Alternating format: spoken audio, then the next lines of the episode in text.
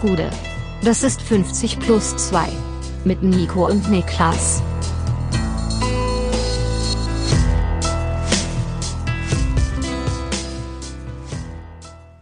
»50 plus 2 Bundesliga-Rückblick. Der 19. Spieltag ist geschafft. Mein Name ist Nico Heimer und bei mir sitzt der Mann, der am Samstag die Chance seines Lebens hat an sich vorbei huschen lassen, Niklas Levinson.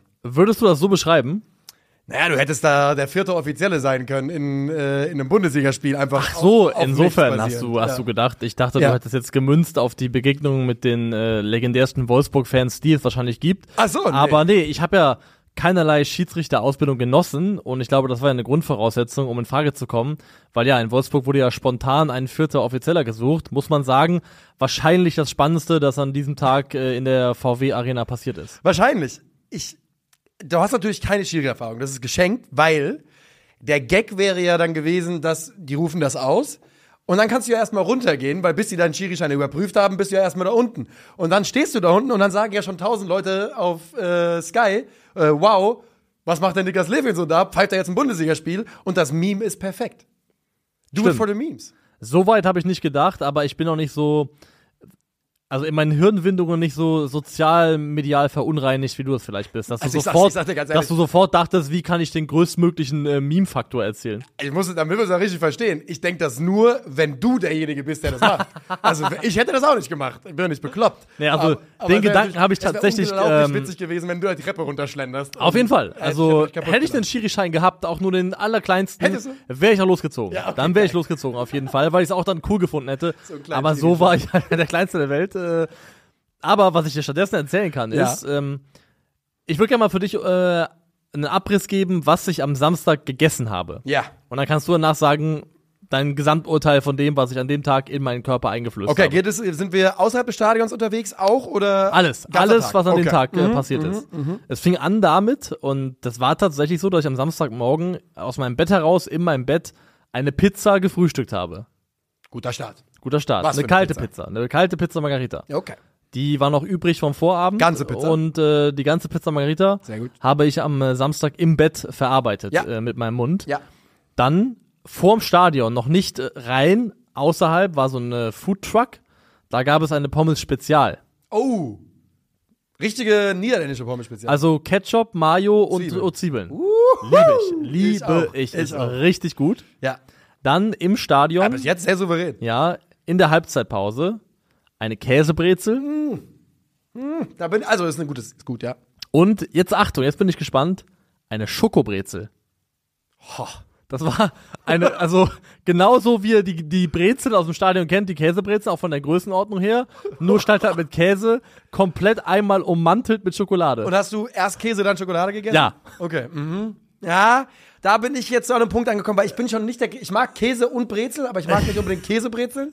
Und Schokobrezel, sag ich ganz ehrlich. Muss ich sagen, war überragend gut. Okay. War überragend gut, war die 5 Euro absolut wert. Laugengebäck ist auch generell underrated. Ja, und es war ja kein Salz dran, deswegen Ja. war es einfach nur das, die Lauge kombiniert mit der Schokolade, war richtig lecker, Aber das doch total nicht gewesen abgeholt. sein. Und dann äh, nach dem Spiel in einem Etablissement in der Wolfsburger Innenstadt Mhm. äh, noch einen vegetarischen Döner. Sehr gute Arbeit. Also hast du Döner, Pizza, nee, kein Burger, das wäre ja die heilige Dreifaltigkeit des Ja. Fastfood, aber Pommes waren dabei. Pommes und Bre- zwei Brezeln, ja. Also ich sag folgendes, ähm, so könnte ein Tag bei mir absolut aussehen, ja.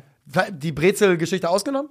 Der Grund dafür, dass es nicht stattfindet, äh, ist, dass ich am nächsten Tag auf Toilette gehen muss. Und dann, das ist dann, das ist dann wirklich, als jemand, der noch sechs Liter Kaffee am Tag säuft, das ist nicht zu handeln für mich. Also ich kann nur sagen, mein aktueller Lebenswandel, was Kulinarik angeht, Ja. ist für mich gleichbedeutend mit, an dem Tag, an dem ich aufhöre, mich sportlich zu betätigen, fliege ich komplett auseinander. Das kann, das hier, was ich gerade mache, Ja. kann ich nur aufrechterhalten, weil ich halt noch meinen, äh, meinen Apparat in Bewegung halte. also aber du ich, spielst mit geliehenem Geld quasi. genau, so definitiv, irgendwie. ja. Also es gibt einen Tag, an dem, an dem mein Sport endet, en muss auch das hier enden, weil das ist anders nicht zu tragen. Ja, okay. Wir, wir sind gespannt. Wir warten auf den Tag. Irgendwann äh, haben wir dann den doppelten Niklas hier sitzen. äh, wir gehen rein am Freitagabend in diesem Bundesligaspieltag mit Eintracht Frankfurt gegen Mainz 05. Aber das Ganze findet natürlich statt nach der Verabschiedung von Peter Fischer. 24 Jahre, Peter, gib dein aus. Und ich will nur einmal sagen, vielen Dank. Es ist der äh, Präsident von Eintracht Frankfurt, an den ich mich als einzigen erinnere. Ganz einfach. Ich glaube, das ist auch okay, wenn man 34 Jahre alt ist, so wie ich. Und ich möchte das, ich möchte einfach nur sagen, we cannot replace him. We cannot. Um da äh, Pep Guardiola einmal zu zitieren. Denn Peter Fischer ist eine Ikone und er wird dem Verein natürlich treu bleiben. Und ja, es war eine sehr emotionale Verabschiedung, wie ich fand, und zwar sowohl von Seiten der Fans als auch von Seiten Peter Fischer. Und ein Mann, der äh, immer das Beste des Vereins im Sinn hatte. Und das kann man am Ende des Tages auch gar nicht über so viele äh, Fußballfunktionäre sagen, wie man es wollte. Kann man so stehen lassen. Ja. Kann man absolut so stehen lassen. Okay. Was er sich auch gewünscht hat übers Mikrofon, hat man gehört, waren nochmal drei Punkte. Ja, Die gab's drei dann auch. Ich glaube, er hätte sich wahrscheinlich trotzdem ein etwas anderes, vielleicht etwas attraktiveres Fußballspiel gewünscht. Denn das muss man sagen, Frankfurt gegen Mainz, das war schon absolute Magerkost. Ja, das war wirklich gestört schlecht. Also äh, So kann man es auch sagen. Peter, äh, Peter Fischer hat, hat bestimmt schon schlimmere Spiele von der Eintracht gesehen. Das gab's ja auch schon. Aber ja, also zwei, zwei Mannschaften, die sich wirklich weitestgehend neutralisieren.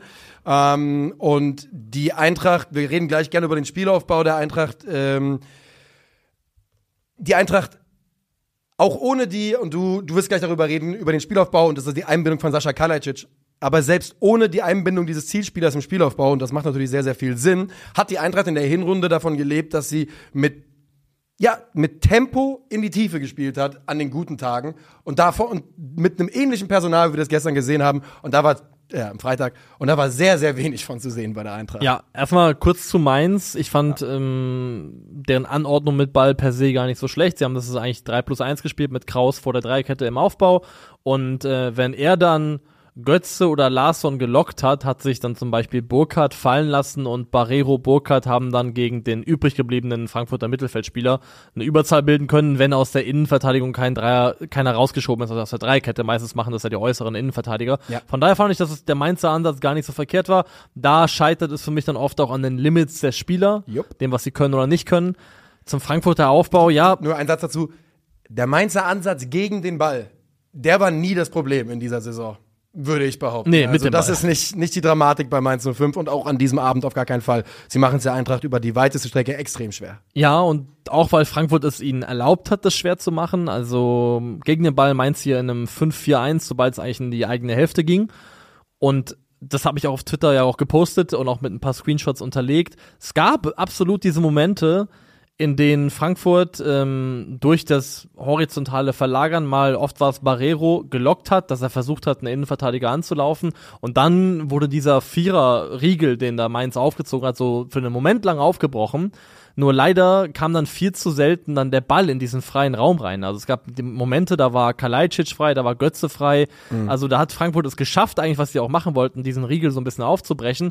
Aber hat der Mut gefehlt, dann eben auch vertikal, zentral aber in die Tiefe zu spielen. Weil so war es letztendlich ein Spiel, wo mein Gefühl war, Frankfurt lässt den Ball relativ harmlos in so einem U um diesen Mainzer Block herum zirkulieren. Das und U davon, das U des Todes und davon kannst du dir am Ende relativ wenig kaufen. Ja, und da muss man auch darüber reden, dass natürlich die, die, ich habe letzte Woche gesagt, ich würde mir mehr Konkurrenz in der Innenverteidigung wünschen.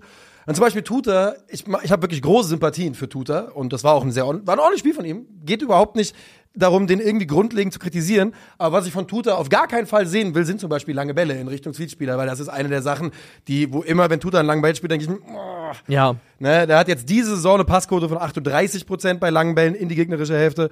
Ist äh, nicht berauschend, auch nicht katastrophal. Da gibt es Nee. schlechtere. Aber ähm, es ist natürlich, das muss man Eintracht zugute halten. Es ist das dritte Spiel mit Sascha Kalajdzic. Wir hatten vorher Stürmer, die so groß waren wie ich. Und jetzt plötzlich ist da so eine Wand vorne drin. Ja. Ist eine neue Option im Aufbau. That being said, das ist, die haben alle schon mal mit großen Spielern, mit großen Stürmern gearbeitet und gespielt. Das ist kein Geheimnis, wie man da, wie man die einbinden kann. Nee, und ich finde, der Anspruch darf auch sein, wenn so ein Passweg, wie es teilweise war, ganz klar und deutlich offen geht, dass dann sich ein Innenverteidiger auf dem Niveau auch zutrauen muss, diesen Ball mal spielen zu können. Und ja, in einer Szene ist sogar echt Kalajdzic so danach wirklich sichtbar genervt am Abwinken, weil er einfach den, den Ball haben wollte. Und so kriegst du ja Gefahr rein. Du ziehst jemanden aus der Ordnung raus, du spielst einen vertikalen Ball zentral über eine Pressinglinie hinweg und plötzlich hast du einen Kalajdzic am Ball, einen Götze am Ball, der auf eine Abwehrkette zugeht, wo dann ein Spieler mindestens eine Entscheidung treffen muss, bleib ich bei meinem Mann oder gehe ich raus und dadurch öffnet sich ein neuer Raum und nur so kannst du halt so eine gut gestaffelte Defensive wie die von Mainz bespielen. Frankfurt hat jetzt in den drei Spielen in 2024, die jetzt bisher waren, einen Gesamt-XG von 3,51 generiert. Das ist Platz 11 im Bundesliga-Vergleich Nice. und ähm, geht so ein bisschen wieder zurück hin gefühlt zum Saisonstart, wo der auch, auch das das Thema war, so ein bisschen die Harmlosigkeit in der Offensive. Man muss, glaube ich, entschuldigend sagen, ich glaube in dem Moment, jetzt Chaibi wurde da auch schon wieder eingewechselt, relativ schnell, Mamouche kehrt zurück, Ja. ähm, dann glaube ich, wird sich dann, also was das angeht, auch allein schon von der Qualität der Spieler her, so ein paar Probleme werden sich erübrigen. Ja, ja, das glaube ich auch. Du hast jetzt gerade, äh, also übrigens insgesamt finde ich, dass wenn man auf die, die, ich glaube, dass die Gesamt-XG der Eintracht liegt bei 26,29 in dieser Tabelle, ähm, in der XG-Tabelle. Vor ihnen ist RB mit 40,46 und dahinter Freiburger 30,95. Also die Eintracht hat die ganze Saison offensiv ganz klar größere Probleme als defensiv. Ähm, Du hast aber recht, mit den, mit den Spielern, die zurückkehren, wird das besser werden. Faris Chaibi ist zurück und er kam zur Halbzeit für Donny van de Beek und über den können wir nochmal reden, denn Donny van de Beek Leider keinen Schritt vor, eher Nee. zurück. und das ist ja, ich habe ja so letzte Woche so, so ein bisschen rumgeeiert bei der Thematik und ich habe irgendwie ein schlechtes Gefühl bei der Nummer. Ich bin, es ist viel zu früh, der hat tausend Jahre kein Fußball gespielt. Aber ich habe irgendwie das Gefühl, dass er relativ schnell vielleicht seinen Platz verlieren könnte und dann auch den Anschluss. Du hast recht damit zu sagen, es ist einerseits viel zu früh, absurderweise ist aber Frankfurt qualitativ vielleicht dann, wenn alle zurück sind, zu gut besetzt, Ja, als dass er die Zeit kriegt, die er vielleicht bräuchte. Also vielleicht ist dann schon Frankfurt von den Spielern, die zur Verfügung stehen, im Zentrum werden ganz klar, wird ein Skiri, wird ein Larsson immer bevorzugt werden und auch dann auf den Halbpositionen, wenn man Chaibi und Mamouche wieder da sind, wenn jetzt vielleicht noch ein Ekitike kommt, ähm, dann geht das relativ schnell, dass du da ins zweite, dritte Glied rutschst und dann hast, hat er dasselbe Problem, was er ja letztendlich auch schon bei Manchester United hatte. Ja, genau das. Und Fares, Fares Chaibi hat noch vorher noch nie mit Sascha Kalajdzic zusammengespielt. Kam da gestern rein und es wirkte sofort ein bisschen organischer als das, was wir Ja. vorher gesehen haben. Und ich glaube, genau das, was du gerade gesagt hast, ähm, bei der Eintracht kommt so viel Qualität auch noch rein, eventuell in dieser Transferperiode, dass es für Donny van de Beek relativ schnell eng werden könnte. Der hat halt in diesem Spiel, war er wirklich ein Fremdkörper. 14 Ballkontakte, 5 Pässe angebracht, nur eine Ja. Halbzeit gespielt. Und die auch vom Kommentator immer wieder gepriesenen Läufe, Tiefenläufe von ihm halt, er wurde halt nicht gefunden. Ich habe einen einzigen Lauf vermerkt in dieser Halbzeit. War leider nicht so. Man muss aber dazu auch sagen, auf der rechten Seite, Ebimbe hat da auch nicht zu beigetragen, dass Van de Beek glänzen kann. Ja. Ebimbe ist auch, ja, äh, ich bin mir nicht sicher, ob, ob Dina Ebimbe im Jahr 2024 drei Zweikämpfe gewonnen hat. Sag ich ganz ehrlich. Und ich glaube, damit können wir Spiel 1 vom Ja, wir sagen noch dazu, dass Pacho Fernschuss gemacht hat. Götze äh, kriegt den Ball in den Fuß. Stimmt, Alle das- denken, das es ist Tor. abseits. Es ist ein Tor gefallen. Alle denken, es ist abseits. Es ist wohl kein Abseits, weil Dominik Kors, Fuß das aufhebt. Ich sag ganz ehrlich, im Live dachte ich, es ist abseits. Götze, Götze köpft dann den vom Zentner gut parierten Ball ein. Und bei Mainz, wurde ich noch aufgeschrieben, die bringen in der 87. Minute drei Defensive. Ne? Ja, Das ist, als wären die Gramotzes. Also, äh, die wollten das Ergebnis nix gegen halten. Demi. Ja, War jetzt gut alles. Alles war gut. Ja, jetzt war alles gut. vergeben und vergessen. Ja, und jetzt können wir gerne weitergehen. Die Frage ist, wohin? Lass uns doch dahin gehen, wo du warst. Machen wir. Wir gehen gerne zu Wolfsburg gegen Köln. Ich war ja tatsächlich im Stadion und Ja. habe mir das vor Ort angeschaut. Und Darf also, ich dir eine Frage zu stellen? ja klar. Die offizielle Auslastung war 80% des Stadions. Nein. nein, nein, nein, nein. Es Also sah nicht aus, als wären es. ich sag das auch ohne Helme jetzt, Ja. aber die 24.000, was auch immer, die da angezeigt wurden, da reichten, reichen auch meine mathematischen Grundkenntnisse für, um mein räumliches Einschätzungsvermögen, um zu sagen, die waren definitiv nicht da. Mein Never ever. war näher an 50 als an 80, aber ich habe es nur im Fernsehen gesehen. Ja, also fünf, waren mehr als 50. Ja. Aber die 24.000, die habe ich auf jeden Fall nicht gesehen. Ich fand auch, dass äh, leider, leider sehr viele leere Ränge da waren und mag mir gar nicht erst ausmalen, wie das aussieht, wenn nächste Woche dann Hoffenheim da zu Gast ist. Ähm, Endspiel für Kovac übrigens. Wurde wohl heute mehr oder weniger Zu so ein Recht bisschen auch. äh, Also ich formuliert. bin, ähm, würde sogar fast sagen, überrascht davon, Das dass er es überhaupt noch kriegt, Ja. weil er hat jetzt gegen Heidenheim Remis, gegen Ja. Köln Remis. Köln ist so mit ähm, die Mannschaft, die rein vom Mom- Momentum her ja. die schlechteste der Liga ist. oder Wen willst du aktuell schlagen, wenn nicht Köln? Ja, so ein bisschen gilt das schon. Würde ich schon fast sagen, dass das zutrifft. Und Wolfsburg schafft es eben auch hier auch nicht. Sie geraten ja sogar in Rückstand. Durch Ali Du ist das, wo ein Ball verlängert wird. Einmal, glaube ich, eine, eine, eine Hereingabe. Und dann ist Ali Du eben zur Stelle, macht das äh, gut, ist wuchtig zur Stelle und köpft dann eben zur Führung ein für den ersten FC Köln. Und äh, Wolfsburg kann dann aber noch ausgleichen in Person von äh, Paredes. Ist Genau. Das, genau. Und Paredes, da kann man Und zwar zwei Minuten nach der Kölner Zwei Minuten Führung. nach der Kölner Führung, da kann man noch erwähnen, fand ich jetzt in dem Moment Lovo Meyer sehr, sehr blass, habt ihn ja auch jetzt mal bei 90 gesehen, tritt wirklich wenig in Erscheinung. Ich finde, er wirkt auch recht inaktiv einfach, Ich recht passiv auf dem Platz. Also das äh, sieht nicht aus nach etwas, das 30 Millionen im Ansatz auch nur rechtfertigen würde. Was er gut macht, ist vom 1 zu 1, das ist so eine Kleinigkeit, er deutet einen Tiefenlauf an und macht dann einen kleinen Bogen wieder auf Rogerio zu, wo er auch dann irgendwie angespielt wird, glaube ich. Und was er da macht, was ganz entscheidend ist, durch das Andeuten des Tiefenlaufes Laufes, kommt er so ein bisschen in die Umlaufbahn von Hübers, der auf ihn aufmerksam wird und mitgeht. Und Hübers wird dadurch rausgezogen aus der Kölner Kette. Und im letzten Glied, dann kommt da die Verlagerung auf die rechte Seite, hast, also Wolfsburger rechte Seite, hast du dann Finkgräfe, der außen eine 1 gegen 2 Unterzahl verteidigen muss. Das ist ein Produkt davon, dass Hübers rausgelockt worden ist. Das hat Lovo Meyer, wie ich finde, ganz clever gemacht, aber abseits davon ist das für das, was er sein sollte für Wolfsburg, nämlich eigentlich der einflussreichste Spieler wahrscheinlich Ja. auf dem Platz, ähm, ist es hinten und vorne zu wenig. Ja, ich habe ich hab Lobo Meyer, glaube ich, in Shopping Guides und fünf Transfers für ungefähr viermal verdi- verdient in den letzten fünf Jahren. Und jetzt, wo ich ihn einmal in der Bundesliga äh, sehe, wöchentlich, muss ich auch sagen, bis jetzt, äh, bis jetzt der Transfer ein bisschen enttäuschend. Ich glaube, das kann man ganz klar Ja. so sagen. Äh, wir haben ja noch nicht, also ne, der, der Schiedsrichterassistent wurde von Max Finkgreve äh, da wirklich äh, abgeschossen nach 15 Minuten. Und ich muss wirklich sagen, ich habe in der Wiederholung angeschaut, er trifft ihn halt schon irgendwo hier. So Kiefer, Kiefergegend. Und da gibt schon ein, zwei Stellen, da gehen die Lichter relativ schnell aus, wenn du da mit 80 km/h getroffen wirst. ne? Also aus der vollen Bewegung, ohne mit zu rechnen, Ja. den Ball so abzukriegen, dass du danach erstmal raus bist und sagst, ich kann ja nicht weitermachen, Ja. finde ich total okay. Also ich kann es mir total vorstellen. Ich auch. Da- also du wirst ja einfach angenockt. Genau, da gibt's einfach äh, ein, zwei, ein, zwei Stellen da in, diesen, in dem Bereich des Körpers. Wenn du da schnell hart getroffen wirst, dann merkst du das. Ja, ich fand die ähm, in meinem Umfeld, also wo ich stand, äh, getätigte Ferndiagnose Schädelbasisbruch fand ich ein bisschen äh, fand ich ein bisschen drastisch. Den habe ich nicht ganz gesehen. Hast du Wo der Schädel Basel oder Schädel Basis gesagt? Basis. Wo der, Schädel Baselbruch. den, den kenne ich nicht, Schädelbasisbruch. Ähm, der trifft dann nur spezifisch zu, wenn man in, in Basel einen Schädelbruch erleidet. Dann hat man einen Schädelbaselbruch. Ansonsten äh, bleibt das Schädelbasis. Ja. Ja. Ähm, so gewaltig war es dann doch nicht. Was natürlich cool war, dass dann dieser eine Typ, von dem es auch dieses lässige. Foto gibt, wo der da irgendwie auf der Tribüne noch chillt, mit seinem Bierchen vor sich, dann runterschlendert, sich die DFB-Kleidung anzieht. Der sah auch cool aus dabei, muss ich Sah sagen. gut aus, sah gut aus. Liebe Grüße nach Gifhorn an den sportlichen Leiter, Leiter und äh, Torwart. Genau, Äh, der das ist er dann eben nämlich. gemacht hat und da, so wie ich das sehen konnte, den äh, Job sehr, sehr gut erledigt hat. Ähm, Ich habe noch zwei Fragen an dich für Ja. über das Stadionerlebnis. Ähm, die erste Frage, also nee, eines ist eine Aussage, hinten raus habe ich mir notiert, äh, durchaus noch ein, zwei Chancen auf, auf äh, beiden Seiten.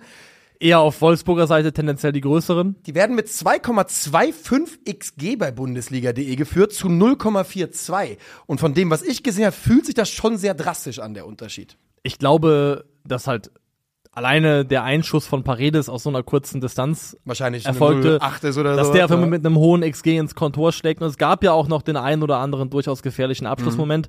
Viele davon in Verbindung mit Kevin Paredes, Ja. der einer der wenigen Wolfsburger war, die mir positiv aufgefallen sind. Auch eine der wenigen Sachen, die ich so ein bisschen als Muster identifizieren konnte, dass er oft so, so etwas ja, in der Kurve von außen nach innen gezogen ist oder schon in der Halbspur war und dort dann die Tiefe belaufen hat. Und das hat ganz gut funktioniert. Also Paredes war einer der wenigen Lichtblicke auf Wolfsburger Seite. So ganz kann ich mir nicht erklären, wo dieser dann doch recht hohe XG-Wert herkommt, herkommt, weil es waren oft dann auch so ein bisschen so Halbchancen, Abschlüsse, ähm, die Potenzial hatten, aber nicht wirklich gefährlich wurden. Also Ja. ganz gesehen habe ich es nicht, wo dieser drastische Unterschied herkommen soll. Farid Alidou, sein erstes Tor für den ersten FC Köln in der Bundesliga, wenn mich nicht alles täuscht. Das kann man ja auch noch mal kurz erwähnen. Und für die Kölner ist es natürlich trotzdem, äh, da müssen dickere Punkte her, auch wenn es gereicht hat, um die 05er zu kassieren. Denn man stellt auf 12 Punkte und Mainz 05 steht auf 11. Und Spoiler, auch Darmstadt an diesem Wochenende verloren. 18. Platz mit 11. Ähm, Mainz natürlich noch ein Spiel weniger durch den Ausfall gegen natürlich, Union. Also, Finkgreve als bester Kölner und Paredes als bester Wolfsburger. Gehst du damit? Gehe ich komplett mit. Finkgräfer hat mir richtig gut gefallen. Der Junge Ja. hat eine, eine Robustheit in der Zweikampfführung, der ist schnell ohne Ende, also er läuft auch wirklich Leute zu und ab. Hat, glaube ich, wenn man Kopfball, Kopfbälle mit reinnimmt, 11 von 13 äh, direkten Duellen gewonnen auf dem Platz. Also Finkgräfe war in einem allgemein sehr schwachen Spiel einer von ganz, ganz wenigen Lichtblicken. Ich äh, hatte auch so das Gefühl, in der Konferenz natürlich und dann in der Nachbetrachtung ähm, heute Vormittag habe ich mir so mal angeschaut, echt gedacht, das muss, das war so sein Welcome to the Bundesliga Ja. äh, Moment für mich. Aber ich finde tatsächlich für Köln ist der Punkt in Wolfsburg total okay. Nüchtern Ich glaube, die, die Pflichtaufgaben, die erfolgen eher zu Hause, aber den mitzunehmen, glaube ich, da wird sich am Ende kein Kölner beschweren. Nee, das glaube ich auch. Und äh, die, genau, der, da, die Situation, dass du halt das Gefühl hast, wir müssen hier gewinnen, wir müssen drei Punkte holen, die liegt halt daran, äh, die kommt halt daher, dass du es vorher so häufig nicht getan hast und überhaupt erst zweimal gemacht hast in dieser Bundesliga-Saison, Spiele zu gewinnen. Ne? Da muss man sich mal vor Augen führen. Darmstadt, zwei Siege, Mainz, wie du sagst, ein Spiel weniger, ein Sieg und Köln zwei Siege in dieser Saison bis jetzt. Ich müsste es nochmal gegenprüfen, aber mein Gefühl ist, dass wir dieses Jahr einen so schlechten Abstiegskampf haben, dass wirklich fast eine historisch vielleicht beispiellose Anzahl an Punkten reichen kann, um schon direkt drin zu bleiben. Ey, wir vor allem bewegen wir uns gerade weg von einem Abstiegskampf, denn ja, noch äh, und Mainz hat noch ein Spiel weniger, aber aktuell hat Union als Fünfte da 17 Punkte und Köln hat als 16. 12 Punkte. Das ist fünf Punkte Lücke zwischen den letzten drei und dem Rest. Ja, also es könnte am Ende bedeuten, dass einfach nur Köln, Mainz und Darmstadt ausspielen, wer in die Relegation darf und wer direkt runter muss. Das ist durchaus denkbar, ja. Krass. Jahrelang ist, die, ist der Abstiegskampf das Spannendste an der Liga und wir haben keinen Meisterschaftskampf und dann dieses Jahr alles anders. Äh, Wir gehen weiter und ich habe dir gerade noch off-air gesagt, wir gehen zu Bremen, aber wir gehen natürlich zuerst zu Hoffenheim äh, gegen Heidenheim. Äh, die TS TSG macht das, was ich immer gerne äh, den letzten funktionierenden Spielstandladen nenne. Denn äh, sie stellen um auf Viererkette. Das letzte Mal haben wir das am 14. Spieltag gesehen. Ähm, und da haben sie auch äh, gewonnen. Die TSG hat seit dem 7.10.2023 zwei Spiele gewonnen und ist in der Formtabelle mit Köln und Darmstadt letzter. Ja, also das äh, fasst auch den Eindruck, den ich von dieser Mannschaft habe, recht gut zusammen. Ich glaube, nicht, ich glaube nicht, ich weiß, der Punkteschnitt von Matarazzo als TSG-Trainer, der ist schlechter, stand jetzt, als der von Stanislavski, von Markus Gisdol und von Alfred Schreuder, von dem man allen im Nachgang nicht sagen würde unbedingt, dass die als Erfolgscoaches in Erinnerung bleiben. Ganz im Gegenteil. Ja, Also, und wenn du, wenn du da schlechter abschneidest, er ist auch schlechter als Hoeneß, by the way, aber ich fand es jetzt unfair, beim aktuellen Stand Hoeneß in einer Liste zu erwähnen, einer Reihe mit Stanislavski, Gisdol und Schreuder. Ja. Das hätte sich ein bisschen falsch angefühlt, aber ähm, die Entwicklung geht nach wie vor bei Hoffenheim eher in die falsche als in die richtige Richtung. ja. Ähm, auf der anderen Seite gehört halt zu der Geschichte dann auch, dass die TSG in diesem Spiel die überlegene Mannschaft ist. Das 1 zu 1 ausgeht am Ende. Ähm, aber so ist eben die, sind die Realitäten in der Bundesliga. Heidenheim macht hier vielleicht das schlechtere Spiel, aber die sind auf der anderen Seite sechs Spiele ungeschlagen. Fünfter in der Formtabelle. Heidenheim, Alter. Ich, ich trage keine Hüte, aber ich ziehe sie alle. Also wirklich Chapeau. Wir ähm, gehen mal rein in den Spielverlauf. Grillitsch rutscht damit wieder ins Mittelfeld in der Viererkette Innenverteidiger. Das ist nicht äh, die Lösung für ihn. Aber dann ist irgendwann Ehren Dickji am Punkt angekommen, wo er sagt, weißt du was, das ist ein Kackspiel hier. Wir gehen jetzt in Führung, startet in der eigenen Hälfte, nimmt da zwei Hoffenheimer raus, bevor er äh, den ersten Pass spielt. Doppelpass mit Schöppner, der spielt den ideal. Damals sind die restlichen vier lösen sich auf. Mit einem Doppelpass löst sich die, äh, die Hoffenheimer Hintermannschaft aus und dann steht es 1 zu 0. Ja, die ist vorher schon in alle Einzelteile zerfallen. Äh, Nsoki hat sich irgendwo verloren in einem Zweikampf auf der Außenbahn.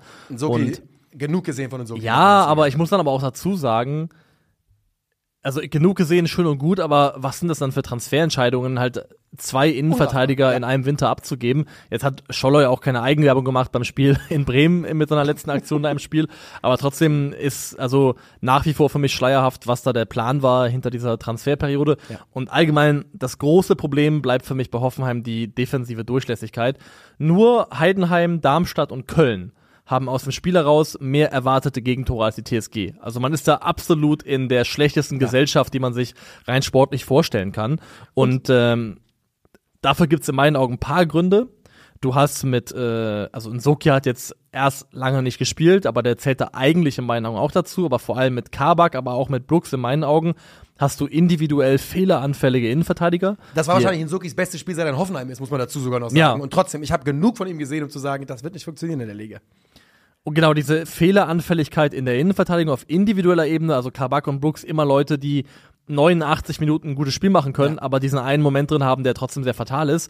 Und dann, also Kramaric spielt ja einfach de facto oft jetzt als so ein achter Teil des Mittelfelds, wie auch immer man das nennen möchte.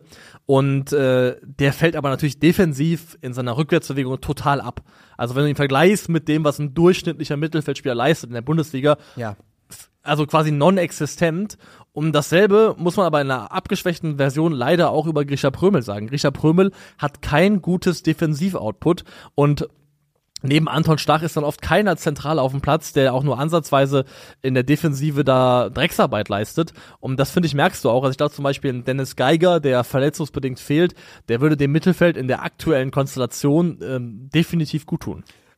Entschuldigung, 100 Prozent. Ich habe, ähm, also und Anton Stach ist ja ein absolut solider äh, Arbeiter in der Defensive, aber das ist auch nicht jetzt seine absolute Kernkompetenz, dass es ein Staubsauger ist, der alles da alles da wegräumen soll. Und Also ähm, er, er soll und kann mehr machen. Also aber wenn willst du ja bei Anton Stach eigentlich auch, äh, dass er so ein bisschen den, den Raum hat, sich zu entfalten mit seiner Dynamik, mit, mit allem, was er mitbringen kann. Ähm, Du verlierst einen Teil seiner Qualitäten, wenn, Wenn du ihn nur wenn er zu darauf beschränkst. Das ist schon richtig, aber wenn du ihm sagst, Acker, dann ackert er auch. Er kann das. Und wenn man sich die Heatmaps anschaut, dann Wenn sieht er ackern will, soll er ackern. Der Bock zu Ja, kann ackern. er haben. Äh, wenn man sich die Heatmaps anschaut, sieht wirklich, sieht's fast so aus, fast als wäre Kramaric der, das, der Gegenpart zu Anton Stach. Ähm, aber eben mit den Def Defensivstatistiken von geklärte Bälle null, ge geblockte Schüsse null, abgefangene Pässe null, Tackles gewonnen null. Das ist halt, wie gesagt, wie du gerade gesagt hast, non-existent war eine ganz gute Beschreibung von der Defensivqualität. Ja, und dann braucht man sich nicht wundern, warum dann äh, am Ende das bei rumkommt, was bei rumkommt, weil du hast recht damit. Natürlich hat die TSG hier ähm, am Ende mehr Chancen. Ähm, haben wir über die Tore schon gesprochen eigentlich? Setz im nur über das 1-0. Das, Genau. 2 zu- das 1 zu 1 ist natürlich ein Handspiel, nachdem da äh, Gimba ist es, glaube ich, ne? Benedikt Gimba. Richtig, ja. Ja. Und ist ja auch irgendwo dann Er bezeichnenderweise. ja den Ellbogen raus, das war die Nummer, diese Genau, streckt den Ellbogen raus, das ist in Ordnung, den kann man pfeifen, den kann man geben und Kramaric ist dann eben zur Stelle und verwandelt. Hinten raus, muss man sagen, hat Kevin Müller schon echt ein paar gute Paraden, vor allem die gegen Bayer. Diese nicht nur, Fußabwehr, nicht glaube nur ich. hinten raus. Direkt nach der Halbzeit haben die eine Phase. Da ist in der, da ist Bayer, dann ist der Fernschuss von Grilic und dann ist nochmal Bayer. Und das ist alles 46., äh, 48., 50. so um den Dreh. Und dann hinten raus, genau wie du sagst, ähm, auch nochmal ein paar Paraden. Also ganz klar, bei wem sich da die Heidenheimer bedanken können. Wer glaubst du ist die einzige Mannschaft in der Bundesliga, die Heidenheim in Sachen Overperformance, was die erwarteten Punkte angeht, noch übertrifft? Overperformance, was die erwarteten Punkte betrifft. Ähm, jetzt muss ich natürlich, bin jetzt ein bisschen am, am struggeln, ob ich nach ganz oben gehe oder ob ich nach ganz unten gehe. Ich würde sagen, ich würde glauben, entweder die Eintracht oder Leverkusen. Leverkusen. Ja. Weil die Ja, hatten ja auch einfach ein bisschen Matchglück, das muss man schon sagen. Ja. Da kommen wir nachher noch zu, aber zeigt eben auch, auch Die Heidenheim, Eintracht ist, aber die können auch nicht so weit weg sein. auch Heidenheim hat natürlich von den Spielen, die sie jetzt ungeschlagen sind, auch schon den einen oder anderen schmeichelhaften Ja. Punkt mitgeholt, aber was dann nach wie vor bestehen bleibt, das Mindeste, was du von Heidenheim kriegst, ist eigentlich immer eine recht gut geordnete Defensive, eine gute Struktur und die Bereitschaft, den Aufwand zu betreiben, den du betreiben musst, um in der Bundesliga eine Chance zu haben. Und ähm, dass Heidenheim in einem auch hier wieder erschreckend leeren Stadion zumindest noch einen Punkt mitnehmen kann, das gönne ich ihnen auf jeden Fall. Ja, und also wie gesagt, ne, wir waren ja, oder ich war am Anfang ja so gesagt, ach, ich will der Heidenheim nicht in der Liga haben, aber kannst du halt nichts machen, wenn du so kontinuierlich punktest. Dann äh, kann ich da so viel motzen und mich beschweren, wie ich will, aber kann am Ende nur sagen, das ist schon in Ordnung. Ich habe übrigens gerade nochmal nachgeschaut. Ähm, Müller, wie gesagt, bester Heidenheimer. Ähm, du hast vollkommen recht. 85. auch noch gegen Kramaric und 96. gegen Bülter. Also da hat er auch nochmal hinten raus ordentlich was rausgefischt. Und damit würde ich weitergehen, wenn es für dich in Ordnung ist. Total. Und ich habe gerade die Formtabelle einmal schon äh, besprochen, habe gesagt, Heidenheim ist auf 5, das ist richtig stark. Wer ist auf Platz 4 und seit sechs Spielen ungeschlagen? Werder Bremen. Werder Bremen. 3 zu 1 gegen den SC Freiburg. Und wir haben ja schon mal so als Gag gesagt, wir haben dieses eine Video im Dezember gemacht, danach haben seitdem sind die ungeschlagen. Ende oder Mitte Dezember haben wir nochmal Zetterer kritisiert. Seitdem ist er der beste Überragend. Liga statistisch. Überragend macht das. Äh, tolle Pässe hinten raus im Aufbauspiel mitbeteiligt. Also Ich rede nicht mehr über Werder. Shoutout, Jungs. Wirklich groß. Also, es hat mich. Man muss ja da- darüber reden. Also, für mich drei Spieler. Du hast über einen ja schon auf Twitter äh, dich geäußert. da reden wir noch gleich drüber, ja. Für mich die beiden anderen Namen, die ich, über die ich noch reden will. Der eine ist kein Geheimnis. Justin Njinma. Wo ich immer noch nicht 100% weiß, ob ich den Namen richtig ausspreche. Der aber sich selbst gesagt hat, ich freue mich einfach, dass ich aktuell zeigen kann, dass ich auch in diesem Team ein Unterschiedsspieler sein kann. Und das ist er. Und für mich ein weiterer Name, der da erwähnt werden muss, weil er der Mannschaft das gibt, was Werder Bremen seit 2008 gefehlt hat. Speed. Und das ist Felix Agu. Felix Agu kommt endlich richtig an in Bremen. Ja, und er macht das sehr, sehr gut. Hat er jetzt sogar auf einer, für ihn eigentlich tendenziell ungewohnten Seite gespielt, weil Mitchell Weiser ausgefallen ist. Und hat aber über diese Seite oder generell im Spiel wirklich Alarm gemacht, war schwer zu verteidigen, hat sein Tempo sowohl vorne als auch hin, hinten gewinnbringend einsetzen können. Also Felix Agu war definitiv ein richtiger Mehrwert für die Bremer Mannschaft, die, das muss man ganz klar sagen, dieses Spiel hochverdient gewinnt. Es ist die fußballerisch klar bessere Mannschaft, die am Ende die drei Punkte mitnimmt. Ich muss wirklich sagen, also in der Halbzeit zwei habe ich relativ bewusst äh, regelmäßig rübergeschaltet, um mir das viel anzugucken. Ich fand das bärenstark von denen. Die haben teilweise Liquid Football Ja, gespielt. das Da, ist der Ball ist von hinten durchgelaufen. Die haben teilweise ähm, die Freiburger mitgezogen, Räume geöffnet, durchkombiniert mit Direktpässen. Also gute Rotationen, Abläufe gehabt. Also was zwei, dreimal gab, was gut geklappt hat, ist, dass Anthony Jung aus seiner linken Innenverteidigerposition dann eigentlich vorgerückt ist ins Zentrum, ins Mittelfeld. Seine Lünen hat sich fallen lassen in die letzte Kette und allein durch diese Rotation ist dann die Orientierung der Freiburger aufgebrochen worden. Da ging Passweg auf Zentraler von Zetterer auf, auf Jung. Also die Art und Weise, wie Werder es immer wieder geschafft hat, durch ja, Rotationen, durch äh, gegenläufige Bewegungen, die wir auch schon lange von ihnen kennen, immer wieder es geschafft hat, sich spielerisch, wirklich Betonung auf spielerisch, ähm, aus dem Freiburger Anlaufen zu befreien und kontrolliert und mit Ziel und Sinn und Verstand in die gegnerische Hälfte zu kommen. Das war richtig, richtig gut. Und das funktioniert natürlich umso besser bei, gegen einen Gegner, der in einer Formation spielt, wie sie noch nie zusammengespielt haben, wie es wahrscheinlich selten passieren wird. Es gehört halt dazu, das muss man auch sagen. Äh, aus dem Bauch raus, Rizu Doan, Manu Gulde, Christian Günther, Lienhardt, Kenneth Schmidt fällt mir noch ein, äh, kurzfristig Salai ausgefallen. Also die sind richtig gebeutelt, die Freiburger. Das macht es natürlich einfacher, aber du musst trotzdem erstmal so spielen, wie, sie, wie die Bremer das gemacht haben. Das natürlich ähm, wollen wir trotzdem in, in die Reihenfolge bringen. Denn es geht natürlich los mit einem Elfmeter, den Makengo gegen Agu verschuldet. Äh, tritt ihm da hinten in die Hacke. Richtig. Elver. Ja. Ist in Ordnung. Äh, und auf der anderen Seite ist es dann Noah Weishaupt, der den Elfmeter rausholt. Gegen Demann. Gegen Demann, richtig. Äh, den verwandelt Vincenzo Grifo. Wo ich mir auch nochmal überlegt habe, ich weiß nicht, ob wir häufig genug sagen, dass Grifo statistisch einer der dominantesten Bundesligaspieler außerhalb der Top-4-Mannschaften ist, die wir in den letzten, was weiß ich, wie vielen Jahren gesehen Aber nur in Freiburg. Ja, ja, genau. Aber ist ja inzwischen lange genug auch wieder. Ja, da. ja. Äh, also es ist wirklich unglaublich, was er macht bei Freiburg. Und ähm, dann geht's weiter, kurz nach der Halbzeit, Justin Jinma. Und die Art des Tors ist kein Tor des Monats, müssen wir nicht drüber reden. Aber dass er eben nicht den ersten Abschluss nimmt, sondern den an Ginter vorbeilegt und dann trocken ins kurze Eck. Die Art und Weise des Abschlusses. Und er trifft auch nicht zum ersten Mal auf diese Art und Weise. Aus der Distanz auch hat er schon mal gemacht, wo er sich den Abschluss dann eben so von der Strafraumkante nimmt und dann, dann, dann trifft. Also haben wir schon mal von ihm gesehen. Ja, und auch da siehst du so auch mit der, mit der Mehrheit oder mit dem Mehrwerden an Startelf einsetzen, dass der auch einfach in Bundesliga-Fußball reinwächst, dass der anfängt, ein paar klügere Entscheidungen zu treffen, sich auch mal, wie ich finde, cleverer anzustellen im Zweikampf und du siehst, also kannst dem Spieler förmlich mit den Einsatzminuten beim Wachsen zuschauen. Ja, ich, also für mich, ich freue mich auch wirklich, muss ich ehrlich sagen, ich freue mich, ich weiß gar nicht, warum ich mich so sehr für ihn freue, äh, aber ich tue es auf jeden Fall dass der Junge was kann, das war ja immer kein Geheimnis. Ich meine, der hat in der, er hat für Dortmund in der dritten Liga in der abgelaufenen Saison, ich glaube, 13 Tore und 5 Vorlagen in 34 Spielen geliefert, hat als 19-Jähriger in der Regio 14 Treffer für Bremen gemacht, in der Regio Nord, Entschuldigung, das war mein Laptop. Und ähm, dass das ein guter Kicker ist, war klar. Er hat ein bisschen länger gebraucht, um anzukommen, aber ist eben jetzt genau das, was wir über ihn, was er über sich selber gesagt hat, eine Art Unterschiedsspieler. Und hinten raus, du hast es schon angesprochen, fetter Bock von Neuzugang, Attila Schalay, der da, ja, was, Gott weiß, was ihm da unterläuft. Und Julian Malatini, der Neuzugang, bleibt ganz, ganz cool, dribbelt äh, Oliver Baumann aus. Nee, der ist nicht mehr bei Freiburg.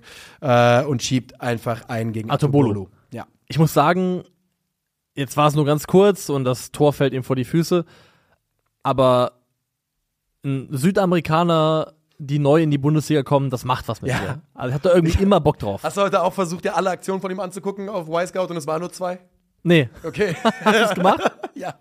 Dafür war er, glaube ich, nicht wollte- lange, ich nicht lange genug auf dem Platz, ja. Eindruck haben von seinem Debüt, aber es waren halt Ja. nur irgendwie zweieinhalb Minuten. Ja, Ähm. aber das ist einfach so, ein- das ist einfach so eine Schwäche, die bleibt, glaube ich. Also gab's, gibt's ja auch genügend Beispiele für, wo das nicht funktioniert, aber ich finde Oh ja. immer straight aus Südamerika in die Bundesliga holt mich erstmal komplett ab. Ja, äh, in meinen Augen hätte Bremen übrigens für Oliver Demann eventuell noch einen Elfmeter bekommen können. Die Situation, da ist, glaube ich, auch wieder Weishaupt mittendrin, aber auch Atubolu. Ja. Und irgendwas trifft da irgendwen. Am Ende gibt's den nicht. Ähm, Leo Bittenkurt könnte mehr Glück haben mit seinem Fernschuss, der die an die Latte klatscht. Dann Schönes Ding, ja. Steht's da auch schon früher, äh, früher hoch. Bei Leo Bittenkurt frage ich mich, ob der jetzt so schnell wieder in die Stammformation zurückkommt. Ist ja ursprünglich, glaube ich, wegen einer Verletzung rausge Ja. rausgegangen. Und jetzt funktioniert's ja ganz gut, also mal schauen. Mal schauen und es, also ein Grund dafür, warum man nicht so schnell zurück rein rotieren könnte, ist, weil jemand anderes sich da äh, langsam aber sicher vielleicht anfängt festzuspielen. Letztes Mal, nachdem er gegen Bayern gut gespielt hat, hieß es, ja, Bayern schön und gut, aber Freiburg ist dann vielleicht doch zu kompliziert. Lieber mal wieder Christian Groß ranlassen. Der, der Devise ist Ole Werner diesmal zum nicht gefolgt, hat Sendelünen ein weiteres Mal in der Startelf stehen lassen. Nie wieder Christian Groß.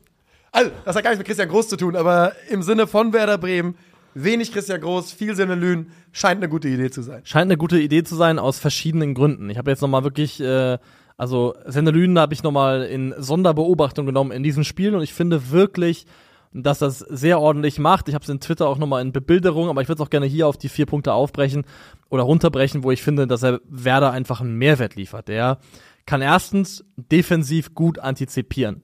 Also er hat da eine Szene drinne um die äh, 18. Minute rum, wo er sieht, okay, der Ball wird kommen, er antizipiert da, Sildili hat da einen klaren ähm, Spieler im Auge im Sinn. Schon bevor der Ball kommt, bevor die Passbewegung kommt, äh, merkt er das, läuft den Ball zu, kann dazwischen spritzen. Sieht man auch statistisch bei ihm.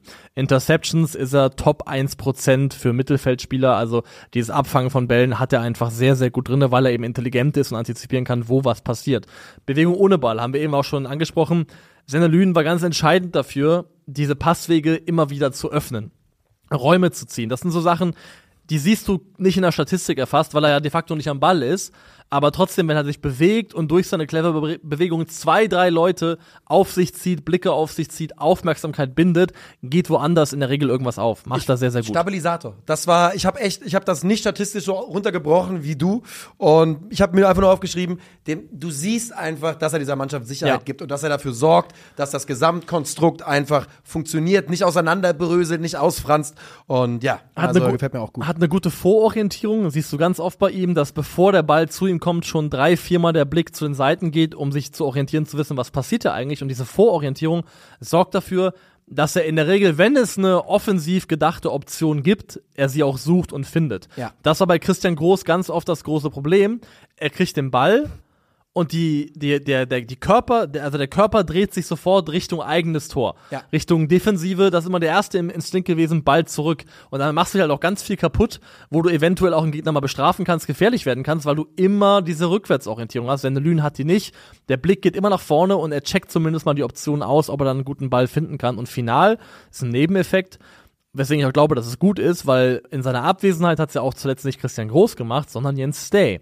Und dadurch, dass jetzt Lünen diese tiefe Position spielt, kann Jens Stay wieder offensiver mitwirken. Jens Stay ist ein unheimlich torge torgefährlicher Mittelfeldspieler, überdurchschnittlich torgefährlich und ähm, kann jetzt wieder viel mehr auch mal einen Lauf machen ins Angriffsdrittel, kann man da auf den zweiten Ball gehen, hat er auch eine gute Körperlichkeit, die er da einbringen kann. Also es gibt also jede Menge positiver Folgeeffekte und ich finde wirklich, dass äh, Senderlün sich jetzt hoffentlich so ein bisschen erstmal mit, äh, also in diese Mannschaft reingespielt hat, auf mehr als nur Bewährung, weil der Mehrwert, der ist für mich unverkennbar. Ich glaube, er hat das gemacht, denn ich, äh, oder was heißt denn? Was ich eigentlich ganz schön finde, ist, dass es so ein bisschen diese Sennelün und Christian Groß ist eigentlich ein gutes Sinnbild für das, was Werder-Fans auch Ole Werner ja vorgeworfen haben in den letzten Monaten oder in den letzten inzwischen ja eher Jahren, anderthalb Jahren, dass er von dem ursprünglich immer offensiv gedachten System zu richtigem Angsthasenfußball irgendwann gegangen ist. Und jetzt gibt's die Entwicklung zurück. Und seine Lünen Christian Groß sind da für mich fast Sinnbilder für. Christian Groß, genau wie du gesagt hast, immer nach hinten orientiert. Und das ist ja absolut in Ordnung, solche Spieler zu haben, die Ja, Defense first denken. ja.